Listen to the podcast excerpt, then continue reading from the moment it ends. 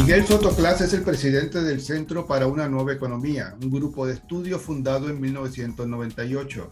Durante las dos pasadas décadas, el CNE ha sido una voz clave en Washington y San Juan sobre asuntos económicos, incluidos los temas energéticos y de deuda pública.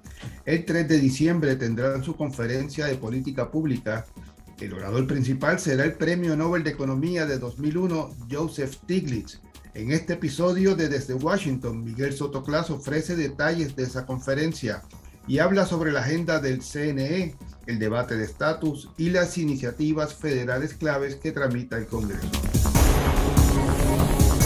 Bienvenido, Miguel Sotoclas, al podcast desde Washington. Gracias, José. Un placer para mí estar aquí compartiendo contigo hoy. Bueno, primero que todo, ¿verdad? La gente, puede haber mucha gente familiarizada con, con qué es el Centro para una Economía, pero pueden haber mucha gente que, que escucha este podcast que, que no lo conozca bien. ¿Qué es el Centro para una Nueva Economía?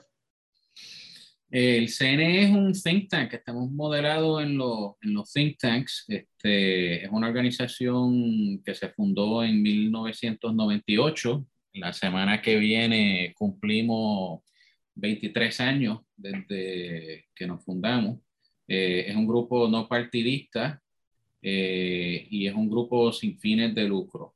Y la idea de CNE es que debe existir en Puerto Rico un grupo cuya única agenda sea los mejores intereses de Puerto Rico.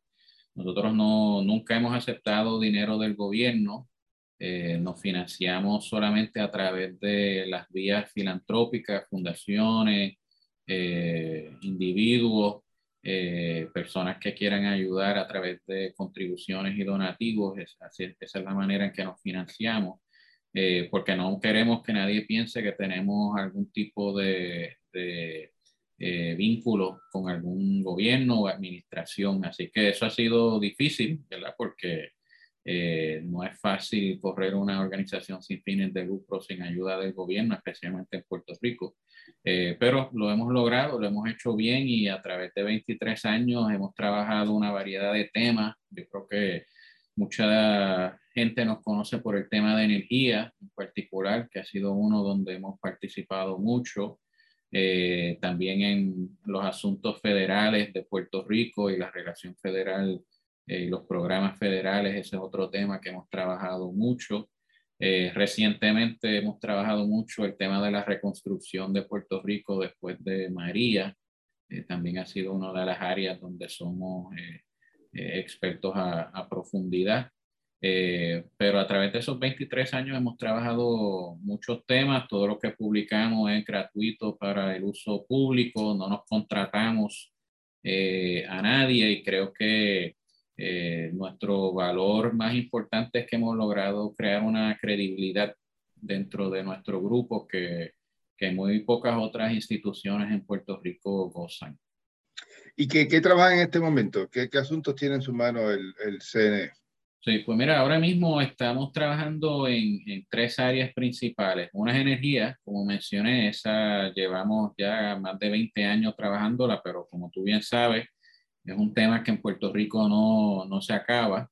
Eh, así que eh, ahora seguimos trabajando en ese tema. El segundo es eh, todo lo que tiene que ver con los programas federales en Puerto Rico. Tú sabes que CNI ha estado bien envuelto en esos temas particularmente en los últimos tres años, yo te diría que llevamos, que abrimos una oficina en Washington eh, y hemos estado trabajando desde allá para asegurarnos que eh, hay alguien eh, representando los intereses de Puerto Rico más allá de la, más allá de la administración.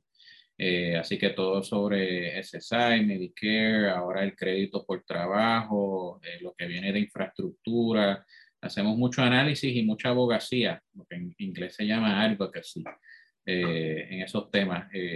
Eh, nosotros como organización sin fines de lucro no podemos cabildear eh, como hacen corporaciones, por ejemplo. estamos muy limitados en eso, pero sí podemos abogar por estos temas y lo hacemos tanto aquí en Puerto Rico como allá en, el, en la capital federal. Eh, y el tercer tema que estamos bien envueltos ahora, José, es de la reconstrucción de Puerto Rico. Eh, desde el paso de María hemos estado inmersos en esos temas, hemos creado varios dashboards, mucho del trabajo en Washington abogando porque Puerto Rico reciba los fondos que eh, merece. Eh, así que yo te diría que aunque hemos trabajado muchos otros temas, tenemos una oficina recién abierta muy pequeña en Madrid, eh, pero realmente esos, esas tres áreas son donde hemos trabajado mucho el tema fiscal también, tú lo sabes, de la deuda de Puerto Rico. últimamente no tanto como antes, pero ese ha sido un tema bien importante para, para CNI también. Eh, pero esos tres de reconstrucción, asuntos federales y energía son los que nos estamos enfocando ahora mismo. Vamos a hablar un poco en detalle de, de esos temas pronto, pero sé que tienen ahora su, su conferencia de política pública. Sí, eh, ya llevamos más de una década en donde hacemos una conferencia económica anual aquí en San Juan. Eh, el año pasado fue la primera vez en mucho tiempo que no logramos hacerla por la, por la pandemia. Pero este año regresamos el 3 de diciembre en el Hotel Sheraton del Distrito de Convenciones. Vamos a tener eh, nuestra próxima conferencia, se llama el Growth Policy Summit.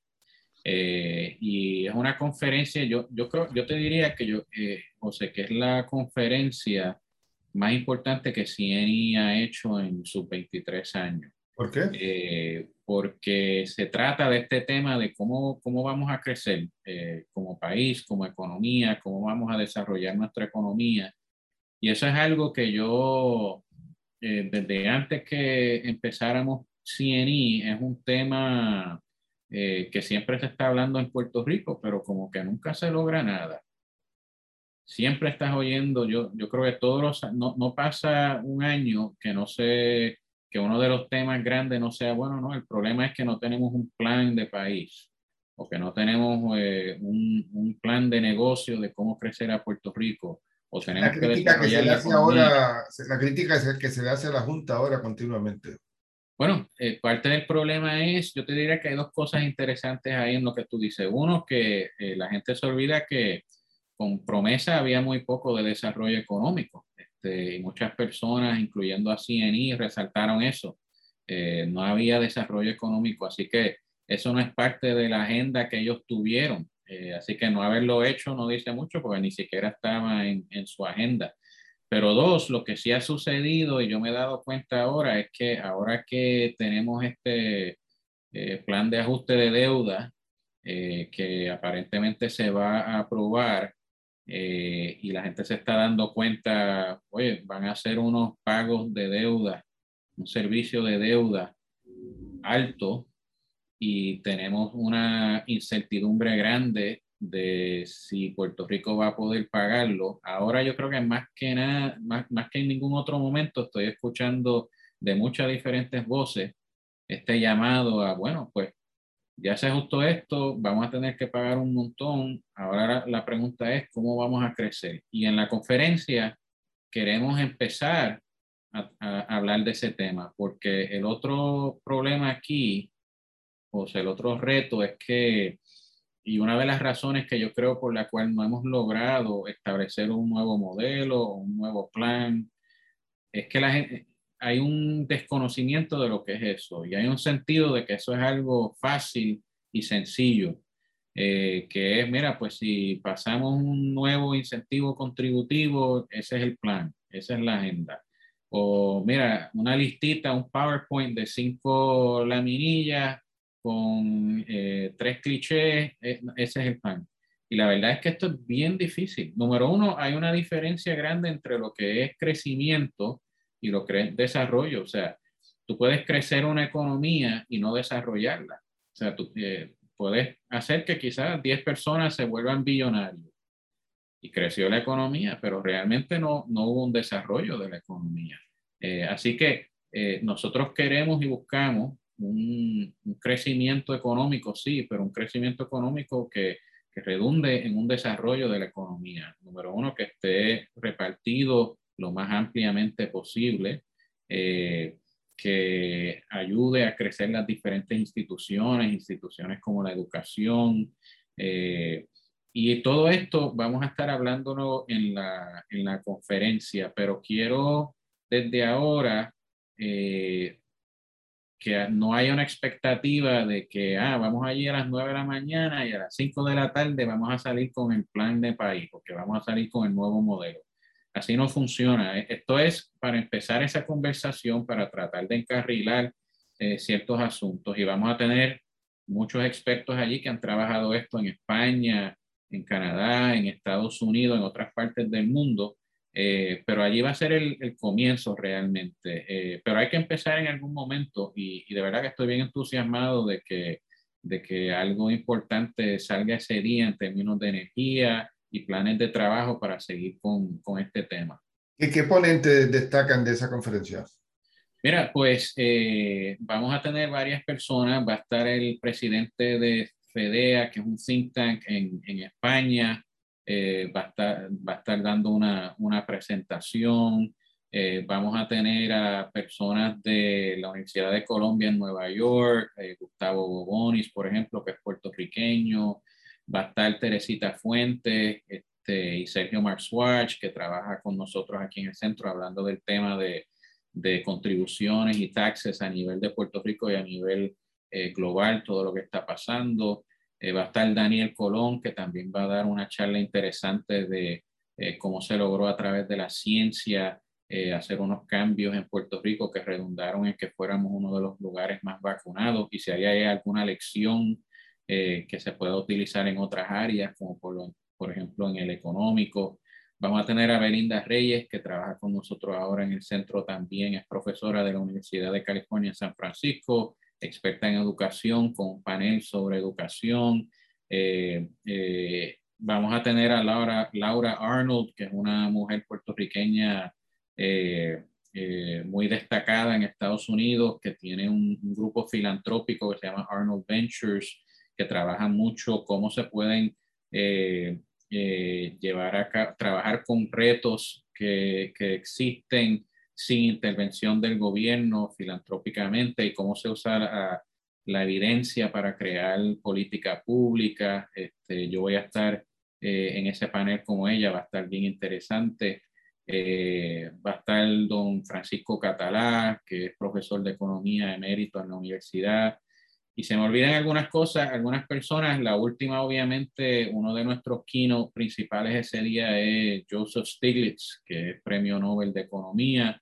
Ha estado en Puerto Rico con nosotros en, en otras ocasiones, pero eh, eh, profesor Stiglitz, más allá de ser un experto en la deuda eh, y en temas de austeridad, también es un experto en cómo es que las economías crecen, qué es lo que provoca que crezcan, cuáles son los retos a que crezcan. Así que en la conferencia con nosotros vamos a estar hablando de ese tema en particular, cómo crecer la economía. El profesor Stiglitz va a tener otro evento también que estamos organizando con la Universidad Interamericana eh, el 8 de diciembre eh, para estudiantes. Y aunque en nuestra conferencia siempre incluimos estudiantes también, como va a estar tan limitado por eh, los asuntos de protocolos de salud pública, eh, no vamos a poder tener el, el, grupo grande como hemos tenido en otros años. En la última conferencia de CIENI eran 800 personas. Aquí solamente vamos a poder tener 250 o 300. Así que decidimos, vamos a hacer otro evento con el profesor Stiglitz, que es alguien que la gente le interesa eh, escucharlo mucho y más ahora por todos los temas de la deuda. Y la Interamericana nos va a ayudar con, eh, con esa actividad. Y, esto es el 3 de diciembre. La de CNE, la conferencia de CNE es el 3 de diciembre en el Sheraton. La de la Interamericana es el 8 eh, en, en, la Interamericana. ¿Quiénes van a, ese foro, verdad? Este, ¿qué, a, a, quiénes de, la de ese día? No, al, al, al de ustedes, al, al, de nosotros. Mira, yo creo que la, yo, y, tú has, y tú has estado en algunas conferencias de nosotros, yo creo que una de las cosas interesantes de las conferencias de CNE es que son unos grupos bien variados. Este, yo te diría que son de las pocas conferencias en Puerto Rico que tienen un, un balance tan interesante. Nosotros siempre tenemos estudiantes, desde estudiantes de high school a universitarios. Tenemos eh, líderes y participantes de organizaciones sin fines de lucro. Eh, tenemos eh, líderes del sector privado este, y presidentes de empresas y dueños de empresas. Eh, lo que usualmente no tenemos tanto, y es a propósito, es, es personas del gobierno. nuestras conferencias y actividades están abiertas al público, así que ellos a veces vienen y participan, pero a propósito tratamos de, que sea más una, unas actividades donde sea el sector no gubernamental el que sea el que tome el liderazgo y, el protagonismo. Eh, así que siempre tenemos personas de gobierno, pero yo te diría que mayormente tenemos más líderes de organizaciones sin fines de lucro, líderes empresariales, eh, ciudadanos que les interesan estos temas y vienen. Eh, académicos y personas de la universidad. Eh, así que es uno, es uno de los pocos sitios donde tú ves quizás al presidente de la Asociación de Bancos y, el, y, y a gente de los sindicatos eh, en, una misma, en una misma conferencia. Stiglitz, junto al ahora ministro de Economía de Argentina, Martín Guzmán, había advertido hace un tiempo a través de ustedes mismos también en conferencias de que se necesitaba un recorte de la deuda eh, abarcador, ellos lo ponían por lo menos en 80%. Eso no es lo que se va a lograr. Eh, ¿Cómo ustedes ven el, plan de ajuste que por mi eh, limitada participación, ¿verdad? Cubriéndola esta semana en con mi colega Joan Isabel González, parece que todo está realmente planchado.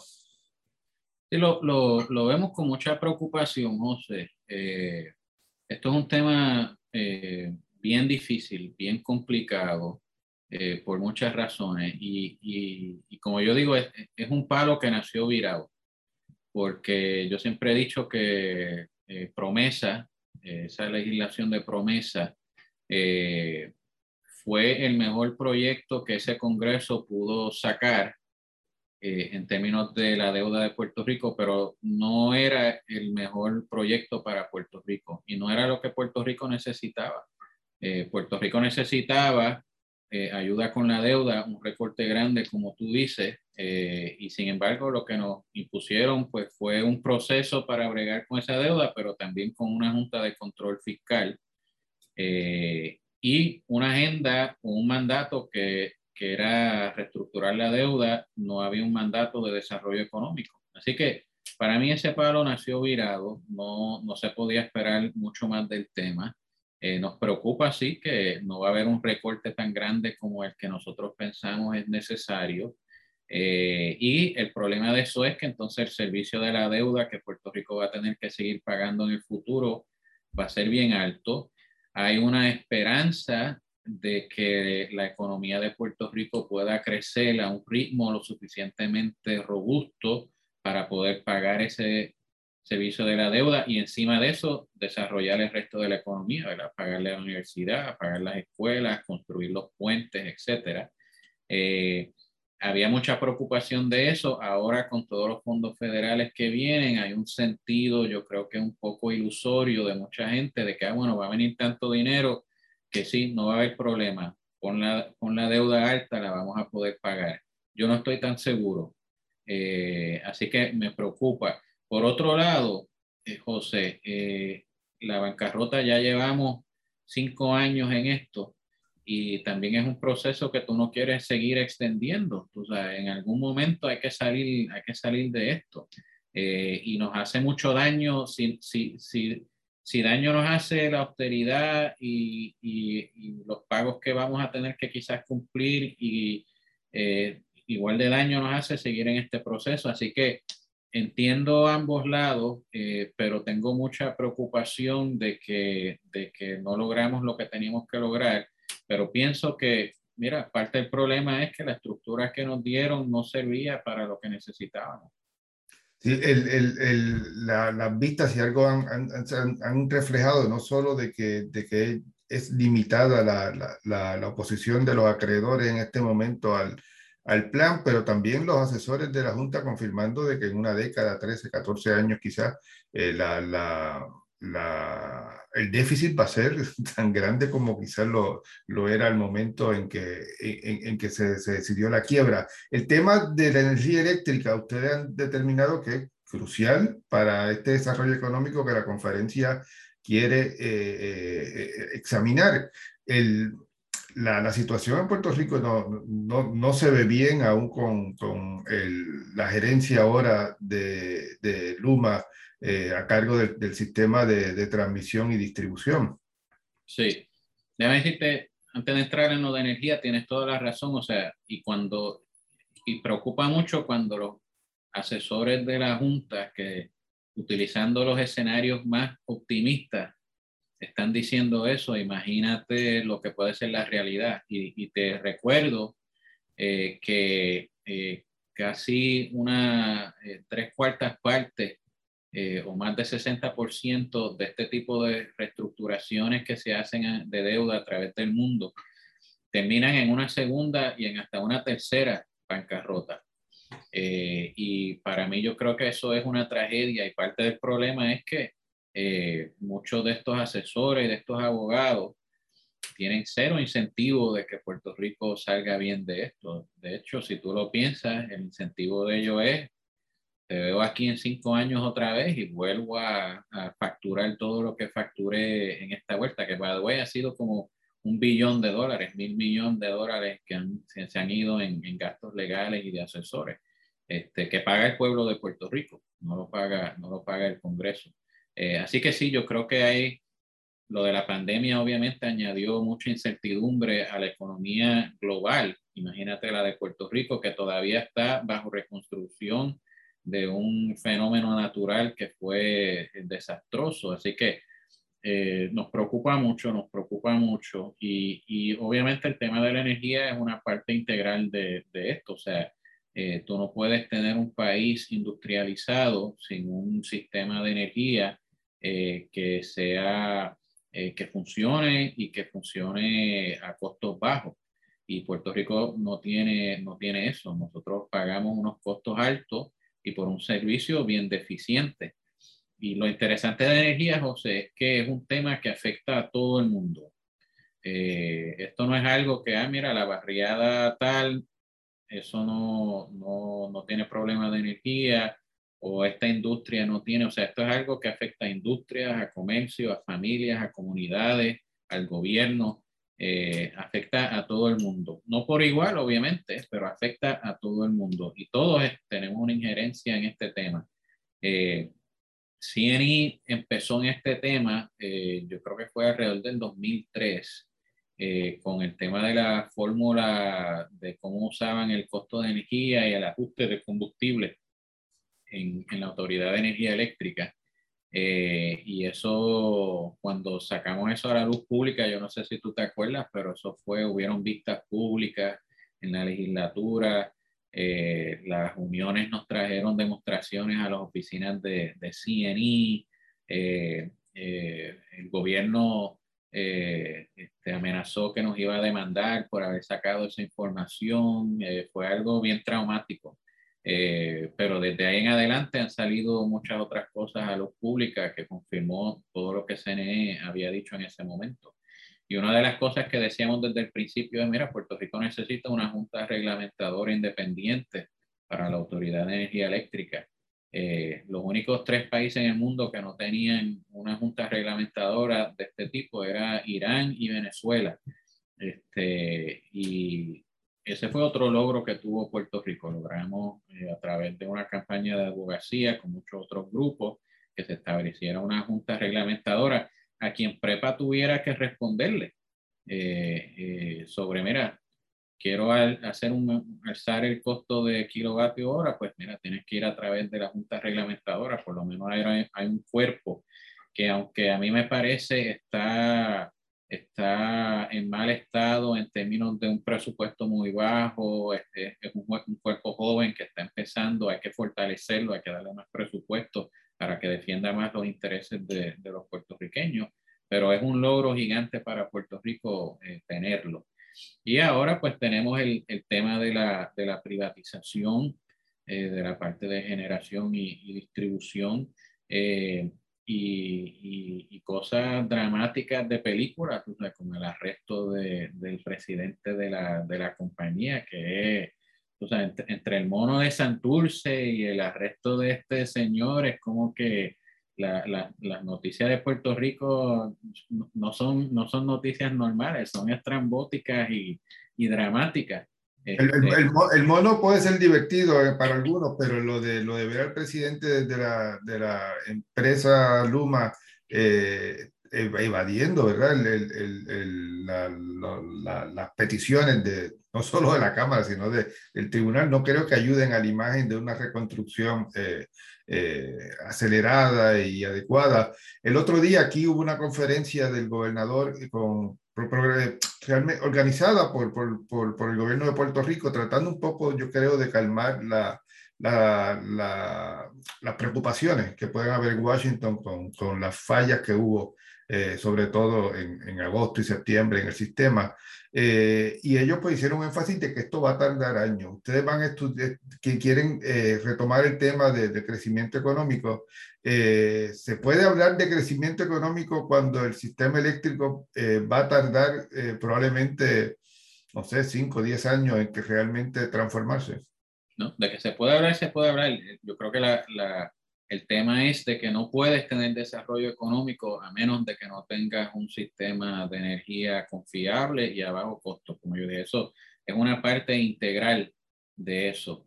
Eh, y, y, lo que hay que acordarse, José, es que ya sea a través de esta compañía privada o a través de prepa, esa reconstrucción tenía que llevarse, tenía que llevarse a cabo. Eh, así que no, no por lo menos para mí no es un tema de, de ah, si, si no está Luma, pues ya no es problema.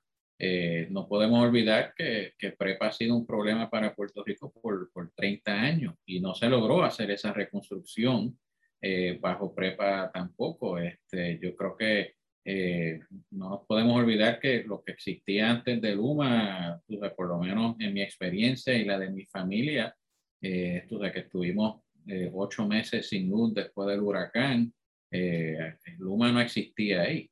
Así que yo, para mí es, es más un tema de, de, de, energía que obviamente con lo de la privatización se ha complicado eh, y, y me, lo, lo, que quería decir con lo del, con lo del arresto es que me, ni siquiera logramos entrar en los temas neurálgicos, ¿verdad? De, pues mira, eh, que para CNI son cómo hacemos una transición a renovables eh, por ejemplo, eh, siempre nos quedamos en este tema de, no, dime cuánto eh, vas a pagarle a estas personas, que yo creo que es una información pública y se le debería dar, y dicen que no y lo van a restar y entonces como que, como que nos distraemos, igual que nos distraemos con el mono de, de los temas importantes, en este tema que en verdad no tiene que ver con, con la parte estructural de lo que es energía. Sin duda, si hubiera entregado la información en junio, no estaríamos con, este, con, con este debate. El, el, el, el, otro asunto que, que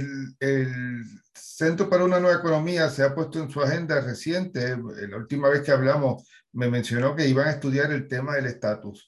Y lo menciono después de hablar del tema de energía eléctrica, porque para muchos puede, puede también eh, ser eh, un, una necesidad para, para resolver el, el, problema económico de Puerto Rico de cara al futuro. Es decir, se, primero quisiera saber que, eh, cuáles son los planes en este momento ¿verdad? con el tema y segundo, si pueden caminarse realmente una visión de futuro a la economía sin resolver permanentemente eh, la relación política con Estados Unidos. Y, y, hablo de relación política con Estados Unidos porque está claro que bajo la estadidad o bajo un estatus territorial o una asociación soberana, una libre asociación e incluso la independencia, la relación con Estados Unidos va, va, va, va, a continuar y va a ser necesaria, especialmente porque dos tercios de, de, de nuestra gente eh, están acá en Estados Unidos.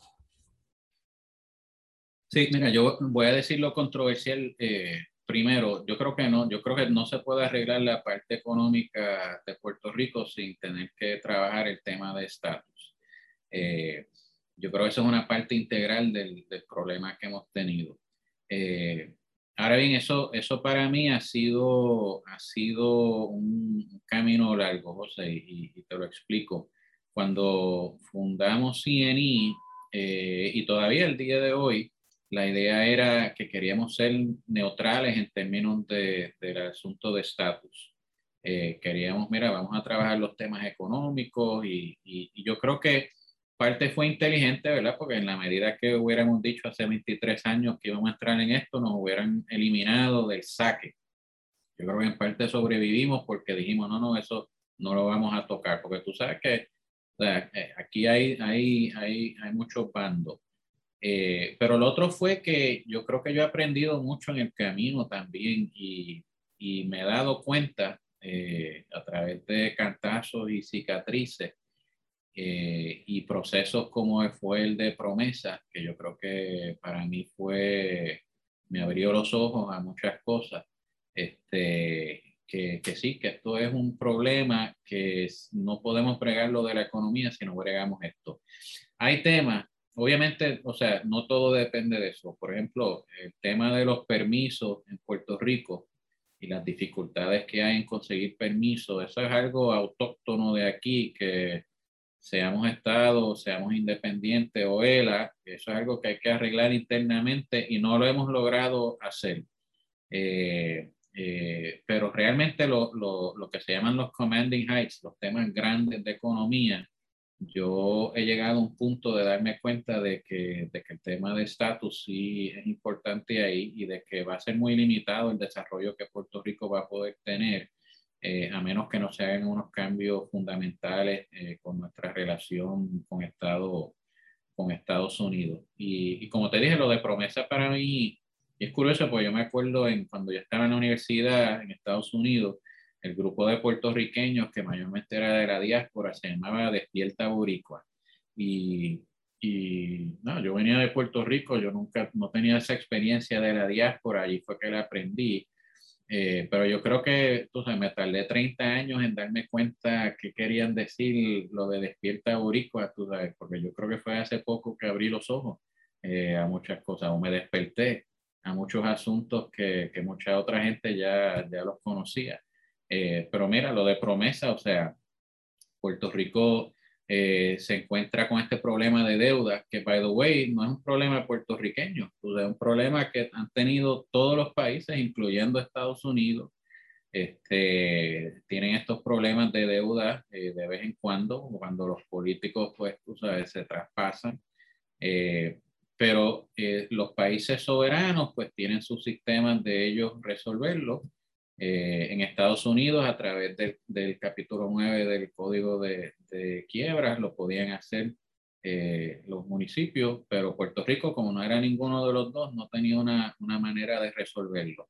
Este, así que ahí tienes exhibit número uno para el que pensara de que, mira, Puerto Rico no tiene problema siendo una colonia de Estados Unidos, ahí tienen un exhibit perfecto de que, mira, sí, fue un problema. Eh, y entonces, como te dije, eh, un grupo que no fue escogido por puertorriqueños, o sea, el Congreso, que no fue electo por nosotros, ni, ni tenemos mucha representación, eh, fue el que decidió, pues esto es lo que yo voy a hacer para resolver eso. y nos impusieron lo que ha sucedido, que, que yo creo que eh, aún muchas personas que estuvieron a favor al principio se han dado cuenta, mira, esto no, no funcionó. Eh, eh, y en gran parte yo creo que por la falta de legitimidad que, que tiene la Junta en Puerto Rico. Este, mientras no haya legitimidad, se puede lograr muy poco. Mucha gente decía, mira, no había alternativas, sí hay alternativas. Eso, eso, eso es algo bien típico en todos los sitios, José, pero en Puerto Rico le encanta esa cosa de es que no hay alternativa, hay que hacer esto, no hay, siempre hay alternativa. En el caso de, de, la deuda de Puerto Rico, nosotros hicimos presentaciones aquí en Washington, escribimos eh, varios documentos sobre la, en un régimen de, de, reglas fiscales, que es otro, eh, otra manera que otros países han bregado con este tema de la deuda y que Puerto Rico pudo haberlo hecho. Así que habían alternativas pero eh, fue una de las áreas, uno de los momentos que me despertó a mí el tema de estatus y yo creo que yo pensé, mira, esto eh, quizás CNI cuando empezó no podía trabajar este tema, pero uno, yo creo que ya tenemos la fortaleza como entidad, yo creo que la gente eh, ve la credibilidad que tenemos, que, que, podemos meternos a este tema que, que, que, te puedes electrocutar. O sea, tú entras, tú puedes hablar en Puerto Rico de, de prepa, puedes hablar de educación, puedes hablar de un montón de temas. Ahora tú tocas ese tema de estatus y te puedes electrocutar. Ahí te, te acaba. Este, eh, con donantes, con eh, gente que trabaja contigo, con tu propia familia, o sea, es un tema difícil, pero yo pensé, mira, número uno, creo que somos lo suficientemente fuertes ya como organización para tratar de, de utilizar nuestros valores, de pensar en Puerto Rico primero, de ser este, fríos y calculadores en los temas, tratar de que no nos llevara ni el drama, ni, el drama, ni, la, ni la emoción. Eh, eh, así que creo que podemos hacerlo. Y número dos, que mira, no, nos hemos dado cuenta de que, de que eh, no se, en, la realidad es que tú Puerto Rico es una colonia de Estados Unidos y eso limita mucho lo que podemos hacer en muchas áreas y en de economía, yo te diría que quizá el principal. Y by the way, te, te, digo también, comparto contigo también, o sea, en CNI hay 18 personas eh, no, no, no hay un, aquí no, no es un grupo homogéneo de que uno, todos pensamos igual. Eh, aquí hay, tú sabes, compañeros y compañeras que, que de todos, yo te diría que de, de, de, todos los diferentes ángulos en este tema. Este, y, y, pero eso me gusta porque yo creo que venimos, tú sabes, no con una agenda particular de que, mira, esto es lo que hay que hacer, sino, mira, como yo creo que una, una generación que está diciendo, oye, eh, esto, hay que, esto hay que atenderlo eh, y, y, se pueden hacer algunas cosas este, para adelantar lo que quizás no se han tratado en el, en el pasado, que es lo que CNI hace, quizás a través más de estudios o académicamente o, de una manera no partidista, tratar de, tratar de hacer esto. No, no se ve aquí que venga una solución en esta sesión, no es nada extraño, ¿verdad? Aquí nunca, nunca la ha habido. Eh, después de, consultar a Puerto Rico sobre eh, el establecer su, su, propio gobierno y una constitución, eh, no ha habido ningún esfuerzo, nunca ha habido una oferta de alternativas de estatus de Estados Unidos a, Puerto Rico. ¿qué, qué, qué, harían ustedes? O ¿qué, ¿qué, es lo que quieren hacer en este momento? Yo creo que hay que empezar, José, este, amaqueando el palo. Eh, eh, porque yo creo que estamos muy limitados en Puerto Rico con lo que está en nuestras manos hacer. En esto el Congreso se tiene, se tiene que mover. Eh, y, pero hay que hacerlo de una manera eh, estratégica también, porque, por ejemplo, ahora, y by the way, nosotros, mi, yo personalmente, o sea, yo, yo vengo de una familia que, tú sabes, por un lado son estadistas y por otro este, son, son populares y también tenemos independentistas. yo me crié en un ambiente donde, donde mira, a mí, eh, toda, yo soy el único de mi familia que vive en Puerto Rico, todos viven en Estados Unidos. Este, y veo a Estados Unidos o sea, como un lugar que algunas partes me encantan, otras yo creo que son deplorables, o sea, que tiene una historia eh, muy buena por un lado, pero con muchos problemas de otro, como, como cualquier país. Yo no tengo ningún problema con Estados Unidos en ese, en ese sentido. Eh, me llama mucho la atención la independencia para Puerto Rico, especialmente emocionalmente. Eso es lo que, lo que yo siento como en mi, en mi corazón es eso, ¿verdad? Como que somos puertorriqueños, somos una nación. Eh, y, y, así que no, no, no quiero que se vea como que, mira, tenemos ya establecido qué es lo que se tiene que hacer, pero me preocupan varias cosas. Uno, por ejemplo, es este tema ahora de ver a Puerto Rico, de promover la estadidad para Puerto Rico, pero como un beneficio para los demócratas en Estados Unidos. Eh, eh, vuelvo y digo, yo no tengo ningún problema con la estadidad, si la mayoría de la gente en Puerto Rico eso es lo que quiere, yo creo que yo creo en eso. Eh, pero no creo que debe ser ah, vamos a darle la estadidad a Puerto Rico para que los demócratas tengan dos senadores adicionales en el Congreso. Este, bueno, además de que, de que esa teoría no va a avanzar, ¿verdad?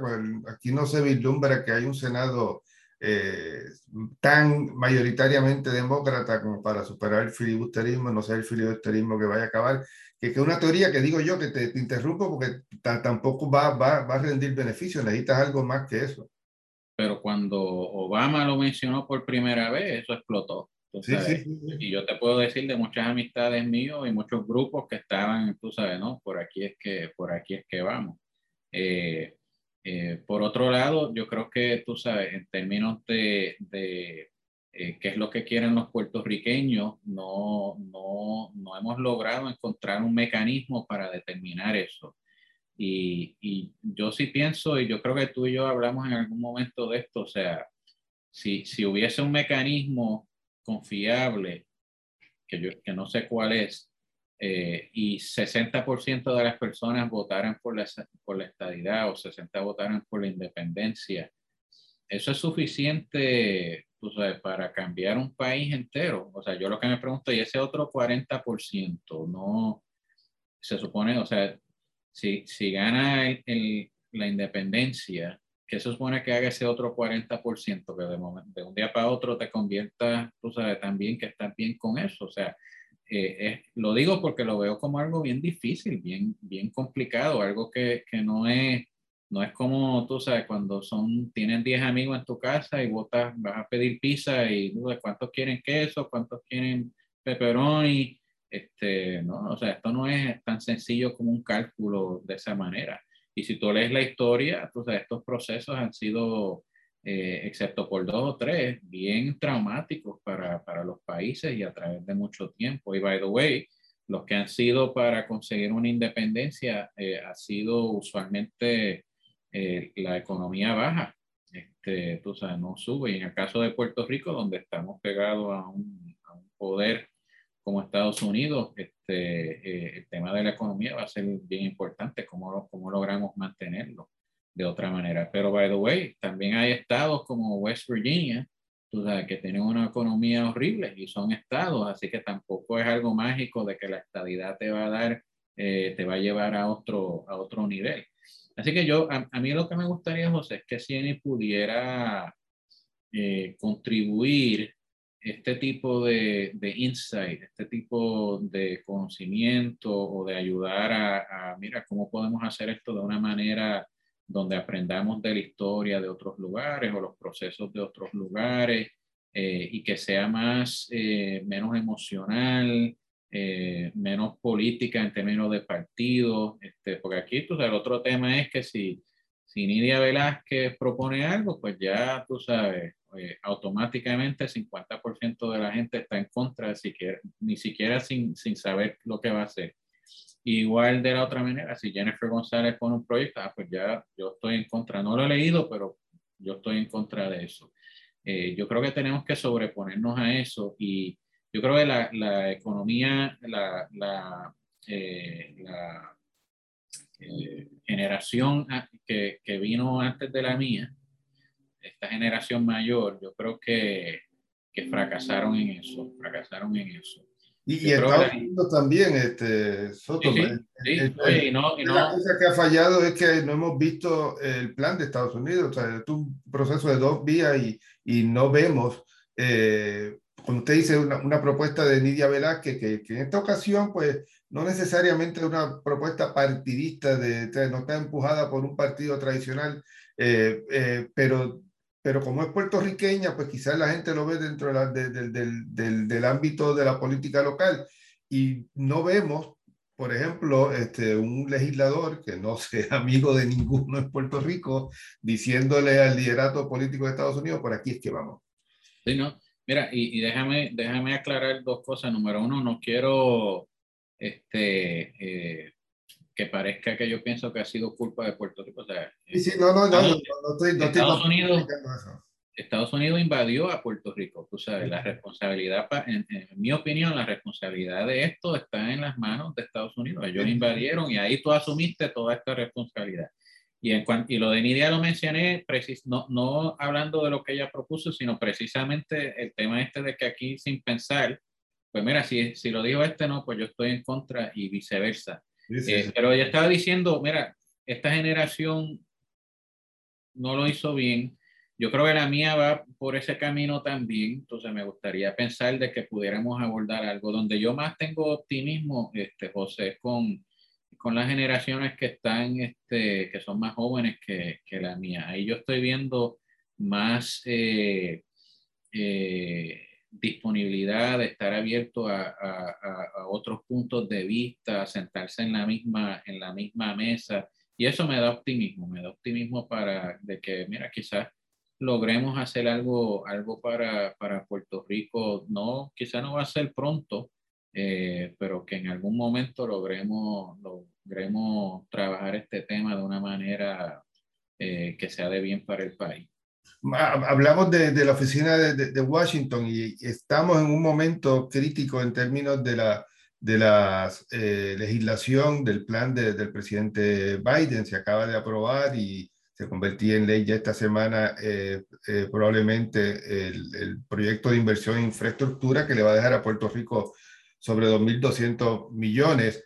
Pero el, el, próximo, la próxima legislación que es parte de esa doble vía de lo que ellos han llamado reconstruir mejor, eh, pues son las iniciativas sociales. Y ahí sí que se proponen unos cambios a largo plazo para Puerto Rico, como es la, el, integrar a Puerto Rico al programa de la seguridad de ingresos suplementarios, de un tema que acabamos de ver eh, esta semana, eh, una audiencia oral en el Tribunal Supremo sobre la, la disputa en torno a la, constitucionalidad de, excluir a Puerto Rico. el proyecto también incluye mejorar eh, permanentemente las asignaciones de Medicaid, elevarlo a un, a un 83% de la aportación federal, que para muchos es la clave de seguir eh, mejorando el acceso a ese programa. Y unos créditos por empleo que, que alguna gente ha dicho, bueno, pues por lo menos ahí hay algo, pero que no, no, no veo tampoco gran entusiasmo, más allá de algunos que quizás lo hacen más por, por la política partidista de que miren, este, bajo el estatus territorial se están consiguiendo cosas, este, pero en general eh, eh, la, la, recepción en, en, en, en, el, en el grupo industrial y económico ha sido esto es bueno, pero tampoco es lo que nos va a salvar eh, de, de, del problema económico en la isla. ¿Cómo ustedes ven estos tres asuntos que quizás son los, que dominan el, el, debate sobre Puerto Rico en, en, esta legislación. Sí. Mira, pues número uno, sí, nosotros hace, hace un poco más de tres años abrimos la oficina de Washington precisamente porque nos dimos cuenta que especialmente después de promesa, eh, mucho del teatro eh, político, económico de Puerto Rico estaba en Washington, ya no estaba en San Juan. Eh, así que llevábamos ya varios años que estábamos viajando a menudo y trabajando mucho allí y decidimos, mira, vamos a establecer una, una oficina pequeña eh, y, y, el tiempo nos ha dado la razón porque realmente uno de los proyectos más grandes que tenemos es, es esa oficina. Eh, y ahora, como te dije, abrimos una oficina en Madrid también, pequeña, una sola persona, y porque estamos pensando también, mira, tiene que el mundo es más grande que Estados Unidos pero... Que por cierto está dirigida por Jennifer Wolf, por si mucha gente no lo sabe, la, la colega que, que, fue periodista de televisión y ahora está viviendo en España. Sí, y, trabaja con nosotros, tenemos, tenemos mucha, mucho, eh, mucho entusiasmo con eso. Eh, pero la de Washington realmente hemos estado bien activos y, y, en cuanto a esos temas te diría un par de cosas. Eh, uno, el, el, trabajo de CNI siempre se ha enfocado ahí, uno, en, que Puerto Rico reciba eh, lo que debe recibir bajo las leyes este, que ya existen, eh, y eso a veces no, no, sucede, además de que muchos de estos proyectos, tú sabes que una vez están en el Congreso, se están discutiendo, pues eh, cada estado empieza a cabildear para pues, y jalar para su y Puerto Rico por su representación limitada, pues no, no tiene toda esa fuerza, así que nosotros siempre tratamos de ayudar con, eh, con nuestros análisis, por ejemplo, y, y, y by the way, hemos trabajado allí con, con CNI ha dado briefings a los republicanos y a los demócratas. Este, hemos trabajado con ambos grupos eh, eh, y recientemente, por ejemplo, el análisis que hicimos del SSI eh, lo utilizó, lo han utilizado congresistas demócratas, pero también lo utilizó, eh, se utilizó en PRAFA eh, también, o sea que el trabajo que nosotros hacemos lo hacemos para ayudar a, todo aquel que está jalando para el lado de, de Puerto Rico. y son, son temas bien difíciles, por eso es que yo creo que CNI puede contribuir con algo, o sea, estos proyectos son proyectos de miles de páginas, bien densos, este, eh, y eso es algo que nosotros pues podemos ayudar a analizar, a digerir, a llevar la información este, para un poco elevar el debate a algo más, más informado. Eh, ahora, para mí lo más importante en todo esto, José, es que eh, hacemos todo eso, pero también lo hacemos con mucho cuidado y con mucho entendimiento de que, mira, Puerto Rico ya depende muchísimo de fondos federales. Eh, ahora mismo hay montones más de lo que usualmente eh, existían en el pasado. Un proyecto de nosotros que llevábamos 15 años trabajando era el crédito por trabajo, el Earning Income Tax Credit, eh, que nos encanta porque es un programa que requiere trabajo, pero ayuda a las personas pobres, es balanceado en ese sentido.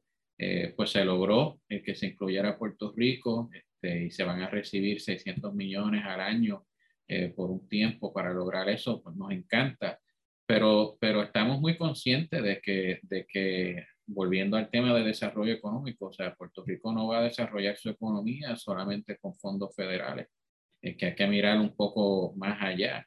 Y también estamos bien conscientes, José, de la parte política partidista de esto, ¿verdad? O sea, en la medida en que a través, dentro de un Estado libre asociado, los ciudadanos de Puerto Rico tengan acceso a estos beneficios que por mucho tiempo eran solamente para la gente que vive en Estados Unidos, pues eso es un argumento para algunas personas de que, ah, mira, pues en verdad no necesita ser Estado para, para tener esos beneficios. Así que estamos bien conscientes de esos argumentos y, y, tratamos de mantenernos fuera de esa parte y lo que queremos es, mira, en el SSI, en Puerto Rico hay muchas personas necesitadas que son ciudadanos americanos y entendemos que deberían poder eh, gozar de, de, estos beneficios porque están, son personas necesitadas. Eh, o sea que lo vemos algo como una, como una justicia para estas personas. Pero no lo hacemos ignorando el tema mucho más amplio que hay, que hay, hay político y lo hacemos, como te dije también, con mucha preocupación de que no queremos eh, seguir contribuyendo a que la economía de Puerto Rico sea una que solamente depende de, o de fondos federales o de programas que el Congreso los prenda hoy y los apague y los apague mañana. Y la conferencia en gran parte por eso viene a trabajar esos temas. ¿Cuáles son temas que están en nuestra cancha? Mira, el tema de educación eh, es uno importantísimo. Tú no, tú no puedes crecer una economía eh, sin, sin la educación. Eh, los otros días estaba leyendo un artículo interesantísimo. Miami está tratando de convertirse en otro Silicon Valley, que es el lugar donde crecen todas estas compañías como Apple y Google y Facebook eh, y crean mucha riqueza. Miami quiere eso, pero no tiene, una, no tiene una universidad eh, eh, del tipo que necesita para lograrlo, especialmente que genere ingenieros. Y lo que me hizo pensar es contra, y nosotros que sí tenemos, tú sabes, una universidad con unos eh, ingenieros que son de los mejores del mundo eh, y en vez de estar eh, ayudándola, le estamos recortando. Este, así que por eso estamos trabajando lo de educación. Oye, by the way, y no, yo no soy de los que soy ciego a los problemas que tiene la UPI. O sea, la UPI tiene problemas, igual que muchas otras universidades lo tienen. El punto es que, mira, tú no resuelves esos problemas cerrando la universidad. O sea, tú hay que reinvertir en la universidad y mira, hay un problema, pues vamos a arreglarlo y que sea más eficiente, que se que crezca, pero, pero destruyendo una universidad no, no eh, para mí la, la UPR es la institución pública más importante que tiene Puerto Rico. Eh, y, y, por eso tenemos ese panel en la, en la conferencia para, para, ver, mira, cómo podemos trabajar con ese tema de una manera que sea fiscalmente prudente eh, pero que estemos invirtiendo en nuestro futuro. Bueno, Miguel Sotoclas, presidente del Centro para una Nueva Economía, muchas gracias por su participación en el podcast desde Washington. Ya se acabó. ¿Cuánto? Ya se acabó. Eh, a ustedes, mis mi, eh, amigos, sigan pendientes a, los podcasts del Nuevo Día. Los invito también a suscribirse al boletín informativo ¿Qué pasa en Washington? Pueden encontrar la dirección para, para accesarlo en mi cuenta de Twitter, José A. Delgado END, también en la sección de, de Washington DC de elnuevodía.com. Muchas gracias nuevamente, Soto Class. No, gracias a ti. Saludos. Hasta luego.